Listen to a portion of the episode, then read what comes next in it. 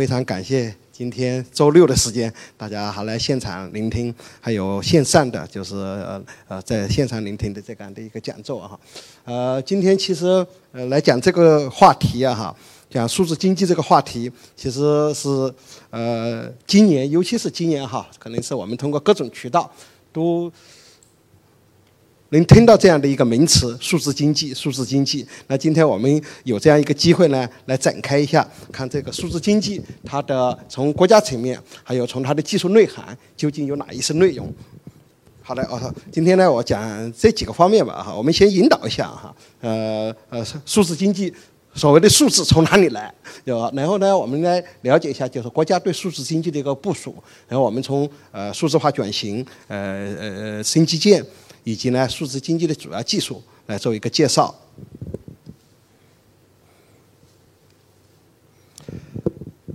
我们来看一下数字。今天我们说两个关键词：数字。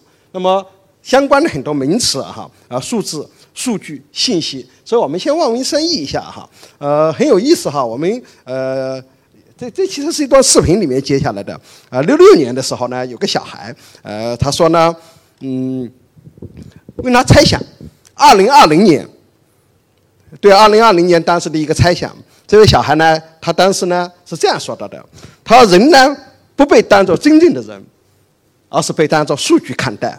呃，其实可能呃，一九六六年说这句话的时候，可能大家也就一笑而过了哈，或者说完全不太理解这句话的含义哈。呃，也许小孩的话也是就是凭他的直觉而出。那么历史翻到我们今天。到二零二一年，那我们今天感觉到，也许我们就是置身在去在一个数数据的这样的一个，说是海洋或者各种的一个包围圈中。我们随意来看一些这样的一个呃一些词汇哈。我说我随意罗列了一下这个词汇，为了做这个 PPT，呃呃，我就往脑子里往回省过一些什么样的词，比方数、数字、数据、信息、消息。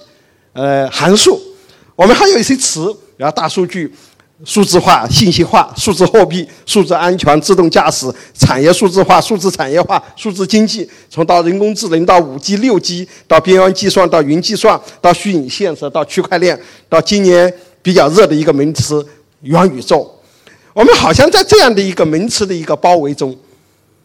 这些名词有个很重要的一个特点，它其实我们好像很熟悉啊，哈，呃，听名词好像这是所多人的，但好像又知道一点点含义，但好像又离我很远。我们原先就对这个呃，很多年前吧，比如我这个年代，二十年前，我们就会流行流行一首歌，或者流行几个呃呃春晚流行下来的一些词汇，其实是很贴近我们的生活的。那么今天呢，你看起来很多流行的词汇。很多扑面而来的词呢，其实是在影响着我们生活，但是和我们生活的直觉呢又是不太一样的。就是或者说呢，今天科学呢如此的接近我们的生活，接近我们的感知，那么大家可可以从这些名词中去感知到，其实大家都不很很都都不陌生。也许就是因为这样，我们已经去在这样的一些完全是跟数有关的。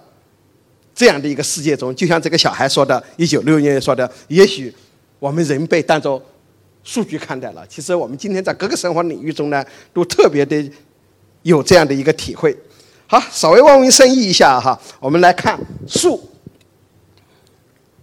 我们先先先来测一下词吧。我们我们来解一下数据数字。我们先看看数。数其实呢，最早当然是作为一个计量，一种计算。一种计算，其实我们回忆一下，我们开始学习的时候学数，呃，我们我们构造了四五种数。我们最早的时候从小学生开始，我们学自然数，后来我们学了整数，我们学了有理数，我们呢有实数，我们最后有到了复数，到了我们学习。那么这个就像一个俄罗斯的一个套娃一样，一层套一层。很重要的一点呢，其实，在在我们。呃，就是人类的自然感知中呢，我们为什么从一二三四开始学起？你会发现呢，这个是接近我们自然的感觉的。我们开始数数，一二三四数数数它。但是呢，我们人类之所以我们有今天的科学，或者说我们是发现呢，我们在自然的这样的一个过程中，我们能够抽象一些东西，不那么接近自然的。比如说，我们从我们的自然数到有理数，你看，用一个比较稍微现代点的，前面是离散的，后面呢，其实在两个数之间呢，它把它连起来了。连起来以后就变成什么呢？在两个数之间呢，变成有无数种可能性，所以呢，它是稠密的。这种稠密已经脱离了我们的哲学的思维，或者说我们数数没办法，我们只能数一颗一个苹果、两个苹果，我们没办法说一个苹果与两个苹果之间。所以呢，我们人类呢开始这样的一个抽象的一个思维。有了这样一个抽象的思维以后呢，我们开始要表达它。我们既然数，很大的一个程度，我们今天科学或者文明的发展呢，是来自于呢，我们人类呢可以开始呢表达我们的感知、我们的感觉，所以我们有了我们在数里面呢加一个字，直觉的意思呢就变成一个书写的符号，书写是非常非常重要的，就是我们可以开始记录，呃，好，仅仅是开始从记录开始，我们看，呃，各个这是我们的汉字了哈，各种表示，各种表示。有了这种表示，这种表示呢，其实在很多很多年以前，在人类文明各个大的文文明体系，我们开始呢，当时最早的时候呢，技术呢，我们就是我们呃小孩开始说数数，我们十个手指，呃不行的话再来十个脚趾，我们最多只能数二十个，然后呢还不够，二十个太少了，我们再把家里的小豆子啊呃呃再来数，我们可以扎一把豆子来数，这个呢是我们还是在说的，我刚才说的，在离散的去计数。但是有一天呢，我们觉得，我不是去数那个，我进行某种标记，比如说我在树上，或者我在兽兽皮上，我进行刻画，这是非常重要的一个人类证明的。从数我们到记录或者刻画，它就变成了一种符号。当然，这种符号呢，我们的我们的汉文字的符号呢是表保留了下来很多。在整个人类文明发展史中呢，有过很多很多种符号。我们现在呃比较还有记忆的，其实大家已经不用它的功能了的。那么就是呃罗马数字啊，我觉得它因为很漂亮吧，可能大家还愿意用它的，比如我们的手表，呃我们的钟表还用这个数字。但是实际上它已经没有呃呃就是已经没有实际的这样的功能。真正有功能的呢，今天我们在应用的呢，实际上是阿拉伯数字。那么阿拉伯数字呢？来源什么呢？来源于印度，这是古印度数字的一个原型，只不过是呢，是经由呢阿拉伯呢传向西方，所以呢，这个是呢成为阿拉伯数字的一个原因。所以这个是呃我们今天用的阿拉伯数字所表达的零到九这样的一个数字呢，是这样的一个起源。所以我们看，但是呢，其实，在我们我刚才说了，我们人类对数字的第一次抽象是说我在。离散的数数之间呢，我进行了刻画，我进行了，我发现呢，在离散之间呢，我可以做无数个可能。那么其实还是不行。我们我们再数，我们再数，我们无法表达。我们去当我们去刻画的时候，去刻刻到一二三四五六七八九，一直往里刻的时候呢，你发现你越来你的你再多的豆子，呃，再多的笔画没法表达的时候呢，人类进行了又一次的抽象，就是有了政治。政治在这个数字发展史中是非常重要的，是我们可以去表达它，可以去计算它。所以我们有，我们现在我们跟我们日常生活相关的，当然就是十进制。那我在我们的历史上，在十六进制是起了很重要的作用的。那么当然在我们的计算机里面呢，是一个二进制的。当然在我们的文化中呢，其实十二起了个很重要的作用。那个比如说我们十二生肖啊，十二时辰，十二个月。当然，文字数字呢，我们可以做很多很多呃联想，也许有时是巧合。比如说我们的麻将，我们的麻将是十张牌张牌，我们呃十三乘四等于五十二，五十二刚好是一年的五十二个星期啊哈。所以数字有很多很多有趣的东西，也许是巧巧合，也许是某种设计。好，我们刚才说到数，我们有了，我们有了从数数开始，我们有了记录。我们有了人类对这种自然记录的一种抽象。那么我们可以再加一个字，我们在数把它加成一个句。数据的字数字，直观来说呢，它是一种数则句嘛。我要把它表达出来，变成一种凭据，我要变成一种数值，让它变得有意义，让它能够表达某种计量。所以呢，我们就通过观测，因为我们有了科学实验，我们有了测量，测量我们要记录。记录我们要给它某种单位，所以呢，实实际上数字数据呢，在我们现代语言里面呢，就变成了数值，是不是？当然了，其实呃那个在这里呢，在现代这科学语言里面呢，数据呢其实有更广泛的含义。你比如说，我们可以是零和一，我们也可以是，比如今天下雨了。阴雨下雨，气温下降，我们的某种记录的情况，我们都可以是数据。就是说，其实我我们我们一直是都是处在这样的一个世界中，只不过是差一点。我们今天才来说，呃，数字经济、数字化的时候呢，你会发现呢，原来我们没有把它去做很很多表达呢，没有把它去做数字的关联。所以呢，但是呢，我表达了还是不够的。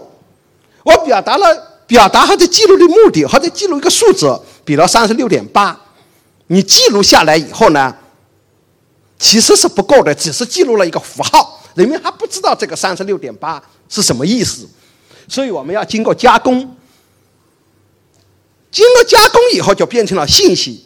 你比如说三十六点八的体温是正常的体温，我们过安检就过来了，这是经过加工的。经过什么加工？经过我们人类科学大量的加工，我们的科学实验，我们的温度计的标定，我们才知道三十六点八这个温度是我们正常的体温。所以，否则的话，给你一个三十六点八，其实你是不知道它是只是个数据而已。所以我们从数据走向信息，大家一定要记住，很重要的是经过加工，这个加工是各种我们人类知识的一个综合。后面我们会看到呢，其实我们的所有的技术在相当程度上都是在加工数据，或者说处理数据。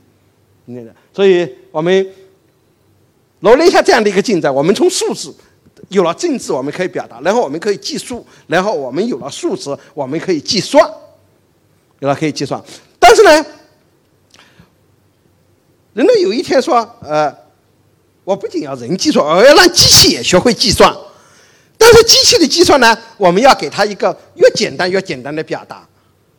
那么最简单的表达就已经退化到最最简单的表达，我只用两个符号来表达，那么就是零和一，就构成了我们今天所面对的计算机的世界。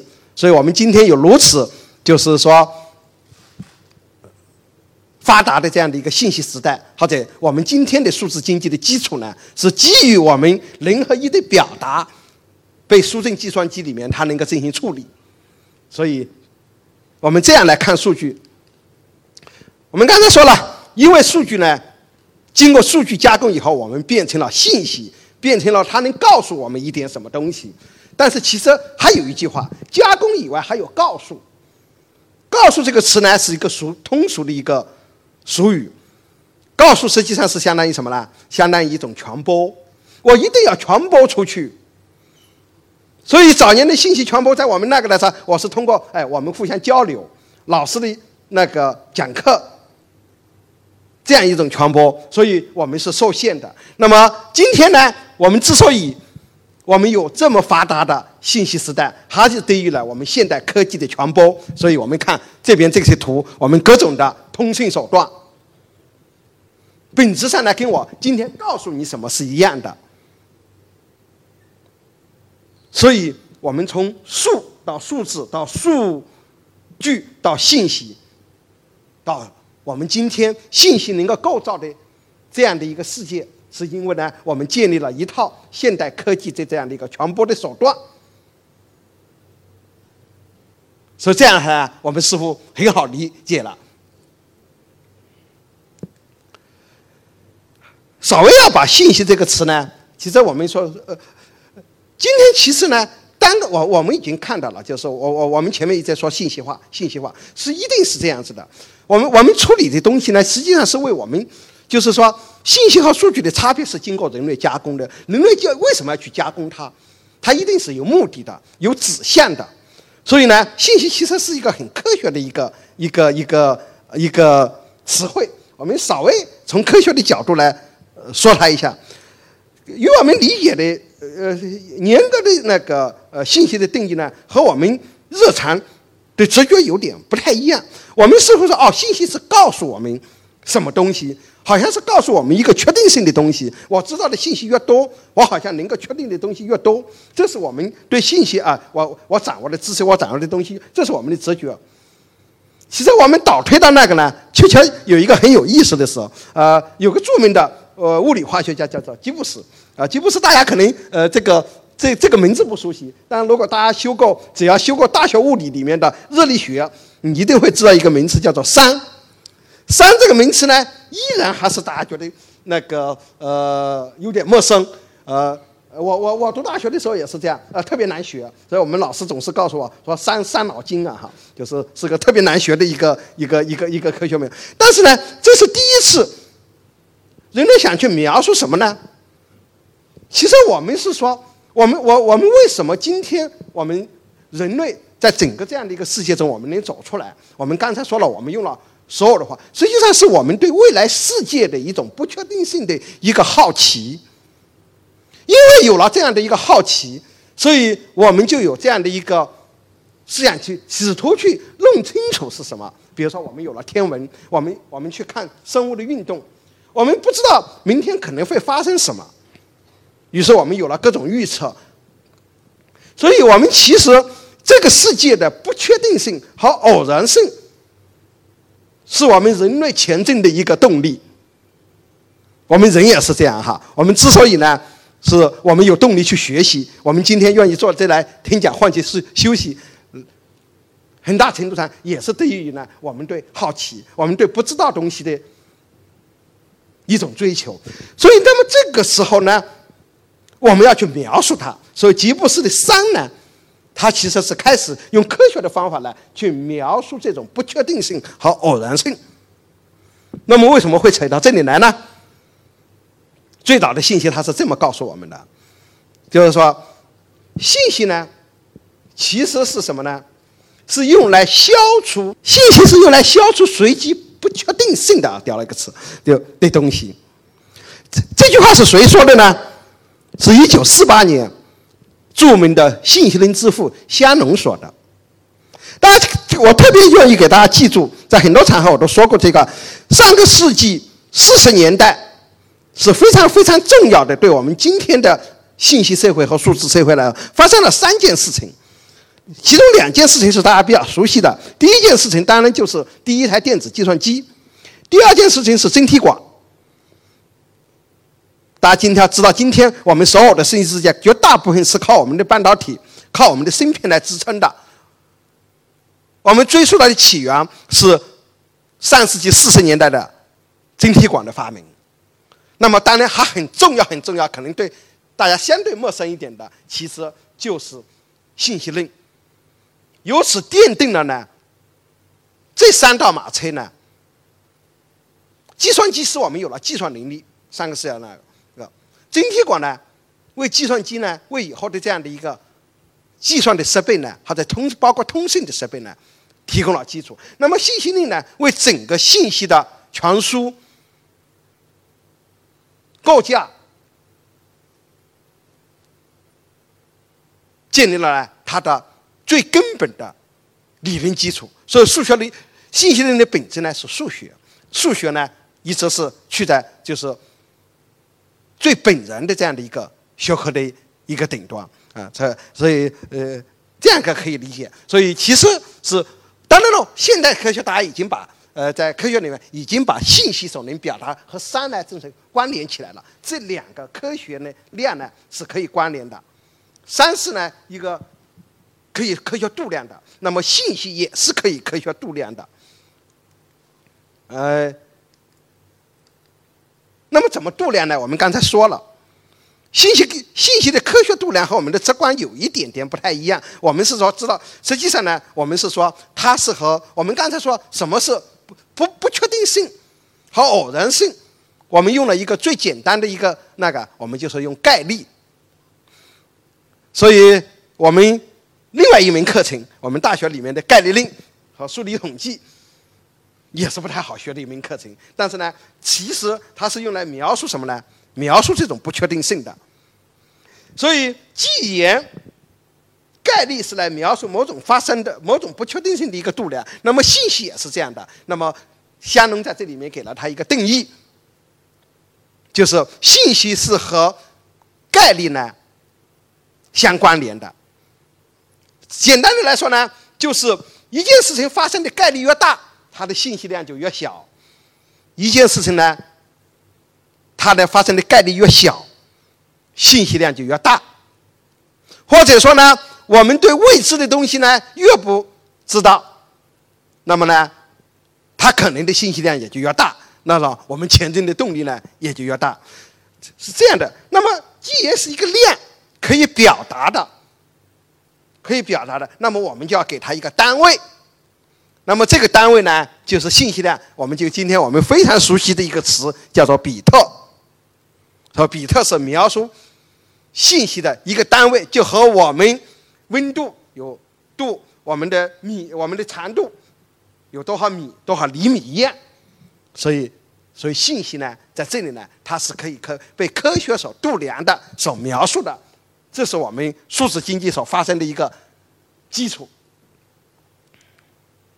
当然还有很多，呃，就是说，呃，我我我们我们说的，比如说，我我们其实每天接触到很多很多，我们其实不能称之为信息，我们可以用，我们一般把它称之为消息。我们我们以前是我们看个报纸，听个广播，现在我们每天早上第一件事是看看微信，对吧？那么给了你很多很多消息，可以是图片的，可以是文字的。可以是语音的，这些消息里边呢，根据你的取向不同，可能变成信息。推送的一个消息呢，比如说一张报纸的一个版面，其实它是确定的，但是从某个这个版面里面把它变成信息呢，其实是和个体或者和你的获取有关的。所以我们从这个角度稍微来区分一下消息和与信息。再稍微区分一下，其实我们刚才说的数字也好，我那个数字也好，数字也好，它太抽象，它一定要有一个物理的载体。我们说消息要传播出去，我们加工完以后还要传播出去数据，怎么传播？一定要有一个物理的载体，所以才今天有了我们的光信号、电信号、新信号。所以我们说光纤通信，光纤通信，是因为呢。我们用一个很细很细的玻璃光纤，用它来传输光。这个光呢，是一个信息的载体，所以呢，这样就和物理的世界所关联起来了。啊，我们从小学升到初中，最大的一个名词就是数数，就是会给你引这个概念，就是函数。其实我们不太懂，实际上呢，我们所有的这样的一个信号，比如我们的信光信号也好，电信号也好，我们今天传输，我们今天在这里，我在这里讲课，在传播，它是不是和时间相关联的？某一个量和另外一个量相关联的时候呢，就变成了函数。所以，我们通讯的传输，我今天在这里讲，呃，那个我的声。我的声音的声波传出去是时间的轴，我们的一幅图像，静态的一幅图像，是什么呢？是空间的一个分布，彩色的和我们或者黑白的，我们的这样的一个光强度的一个分布，所以呢，就变成一个空间的一个函数。所以我们稍微理一下这个词，似乎好像明白了一点什么，就把这些看起来就是说。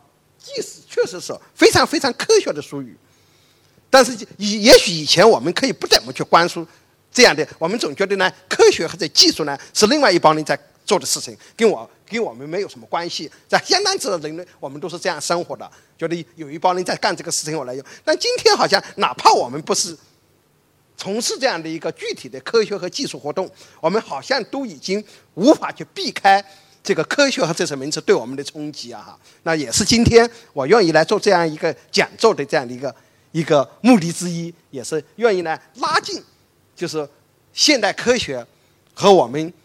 日常生活感知的这样的一个距离，我们不觉得不仅仅是做技术和科学那帮人所做的事情，我们也是可以要去感知它的。好，那其实前面是给大家理了一下概念，我们都那个的。为什么今天到了二零二零年，或者说到这几年，为什么变得数字或者信息变得如此的让人们从各个视角？我们说好奇也好，我们甚至说恐慌也好，我们说甚至说我不知道如何面对也好，我们说迷茫也好，那是因为今天为止呢，我们的数据呢，有了很多很多这样的新的特质，由于现在现代科学所带来的，那么这些特质是我们以前的科学技术所采用的手段所不能够面对或者所不能处理的，我们的经济生活。我们的人类生活呢，也是呢，要对相应的改变的。比如说，我们越来越要适应呢，我们的刚才说的，我们要越来越适应，我们要被数据化。也许你开始还有一点点抵触，我被刷脸了，我要用一个移动支付去移去去支付，我可能会，我不太情愿，但是其实你无法去阻挡。那么这样的话呢，又是什么那个呢？那么既然数据如此重要，我们说数据是怎么产生的？从科学的角度上来说，刚才我们说，那么呢，我们今天为止大量的数字是我们的科学测量，我们的记录。另外呢，数据很广义的，我们某种采样，我们任何一次登记，比如你今天来听了这个讲座，其实你就产生了一组数据，产生了就是说，还有呢，我们任何凭证的记录。比如说，我们一张纸为什么是一百块钱人民币，而不是一张纸？是因为呢，这样的一个数据是经过机构认定的。那么这样的一个数据是有功能的，它会一告诉我们我们要做什么。但是呢，我们面对这样的一个数字世界的时候呢，我们会越来越恐慌：它是不是真实的？它测量的准确不准确？它是不是被篡改过？我的数据会不会被盗用？我们任何时候都更担心和关注这样的一个问题，因为这样的数据呢，它有这样的一个特点，就原先呢，它很容易更改，它可能是离散的，没有关。一一旦是离散的人呢，东西呢，你会觉得你很难去琢磨到它。所以呢，这是一个特点，就是说我们怎么去解决这种数据的离散性，可能会容易被篡改的，它是不被胜任的。那么由此呢，我们要建立一套技术，后面我和你讲到的来解决这个问题。那么，其中就解决这个问题的技术之一呢，就是我们这几年比较说的比较热的一个名词，就是区块链技术。这是一点。